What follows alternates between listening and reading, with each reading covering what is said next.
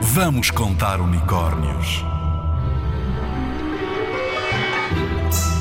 Tétis era a mais bela das ninfas do mar e Zeus, com ciúmes por não a poder ter, castigou-a e proibiu-a de casar com qualquer deus que fosse, tendo de escolher um mortal.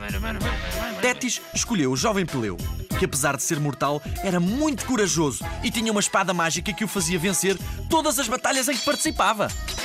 Assim que a conheceu e viu como era bela, Peleu abraçou-a, determinada nunca mais a largar.